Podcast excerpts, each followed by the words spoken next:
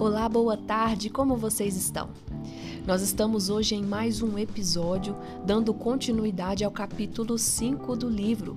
Se você está chegando aqui agora, seja muito bem-vindo, muito bem-vinda.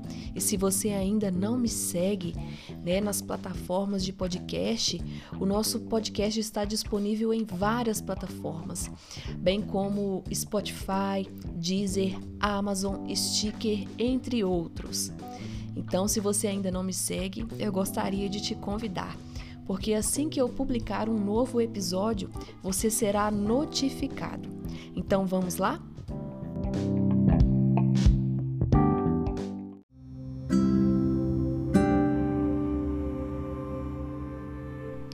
Quem é essa criança?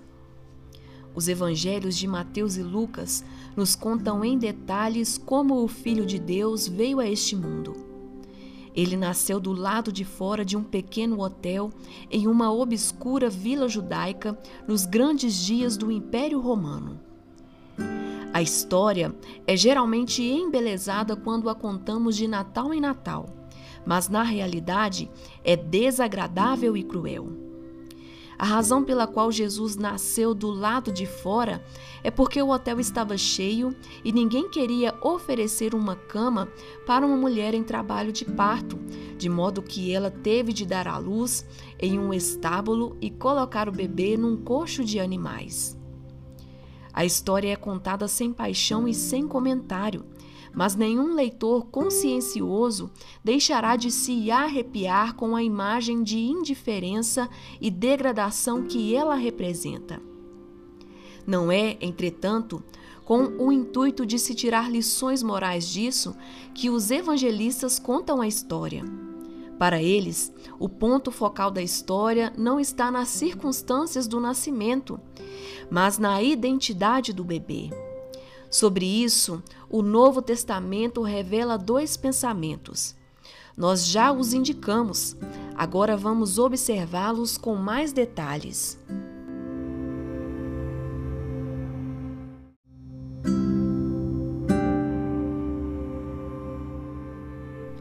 O bebê nascido em Belém era Deus. Mais precisamente, na linguagem bíblica, ele era o Filho de Deus ou como a teologia cristã geralmente enuncia: Deus, o Filho. Observe, o Filho e não um filho, como João diz quatro vezes nos primeiros três capítulos do seu Evangelho, a fim de ter certeza absoluta de que seus leitores compreendem a singularidade de Jesus. Ele era o unigênito Filho de Deus. Desta forma, a Igreja Cristã confessa: Creio em Deus Pai e em Jesus Cristo, seu único Filho, nosso Senhor. Os apologistas cristãos às vezes falam como se a afirmação de que Jesus é o unigênito Filho de Deus fosse a resposta final e completa para todas as questões acerca de sua identidade. Mas é difícil pensarmos desta maneira, pois a expressão em si levanta questões e pode facilmente ser mal compreendida.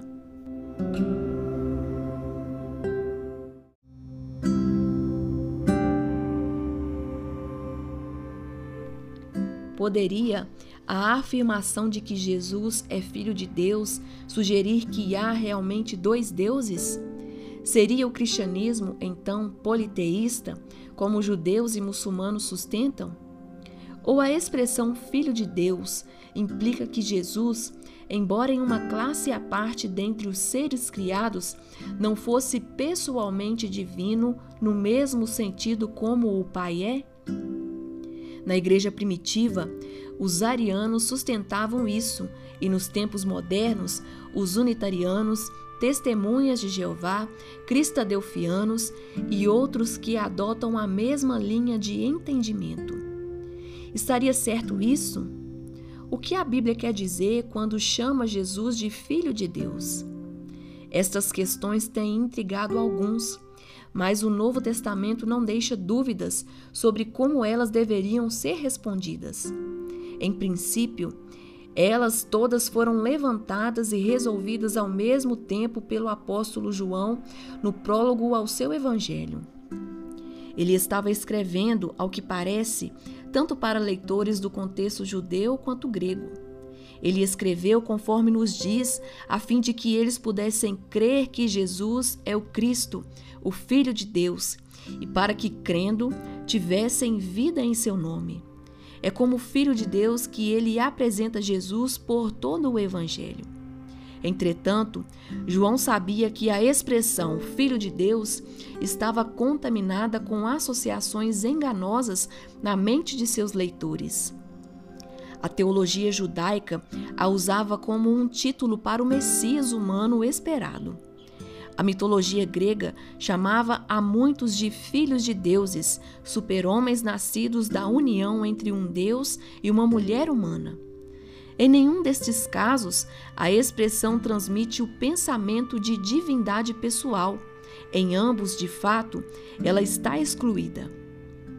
João queria ter certeza de que, quando escrevesse a respeito de Jesus como o Filho de Deus, ele não seria entendido, isso é, compreendido, nestes sentidos, e também queria que ficasse claro, logo de início, que a filiação afirmada por Jesus e que os cristãos lhe atribuíram era precisamente uma questão de divindade pessoal e nada menos. Por esta razão, temos este famoso prólogo. A Igreja da Inglaterra o lê anualmente como a lição do Evangelho para o dia de Natal e, fazendo isso, procede corretamente. Em nenhum ponto do Novo Testamento, a natureza e o sentido da filiação divina de Jesus estão tão claramente explicados como aqui.